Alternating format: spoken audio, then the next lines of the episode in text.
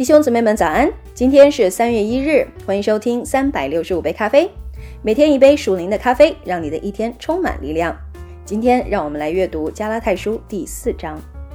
我说那承受产业的，既然是全业的主人，但为孩童的时候，却与奴仆毫无分别，乃在师傅和管家的手下，只等他父亲预定的时候来到。我们为孩童的时候，受管于世俗小学之下。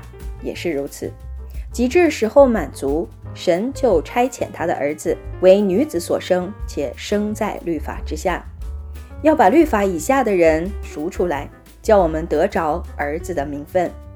你们既为儿子，神就差他儿子的灵进入你们的心，呼叫阿爸父。可见从此以后，你不是奴仆，乃是儿子了。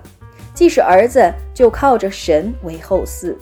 但从前你们不认识神的时候，是给那些本来不是神的做奴仆；现在你们既然认识神，更可说是被神所认识的，怎么还要归回那懦弱无用的小学，情愿给他做奴仆呢？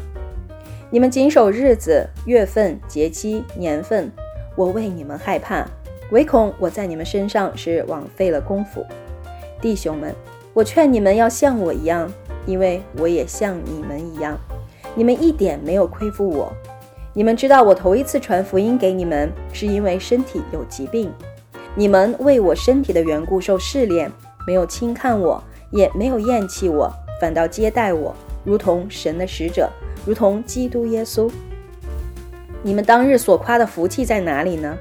那时你们若能行，就是把自己的眼睛剜出来给我，也都情愿。这是我可以给你们做见证的。如今我将真理告诉你们，就成了你们的仇敌吗？那些人热心待你们，却不是好意，是要离间你们，叫你们热心待他们。在善事上常用热心待人，原是好的，却不单我与你们同在的时候才这样。我小子啊，我为你们再受生产之苦，只等到基督成形在你们心里。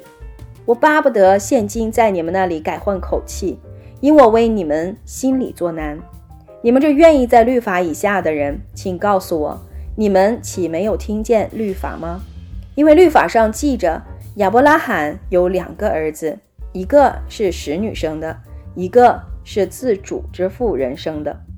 然而那使女所生的是按着血气生的，那自主之妇人所生的是凭着应许生的。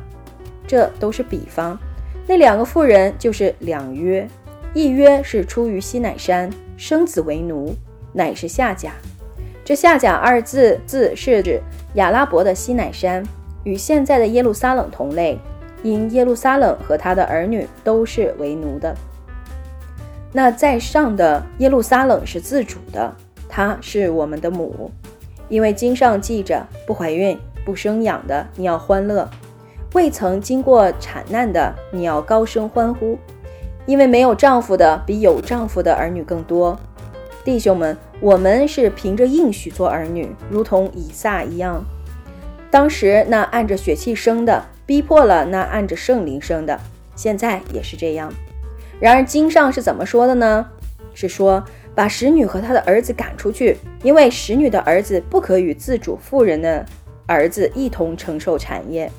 弟兄们，这样看来，我们不是使女的儿女，乃是自主妇人的儿女了。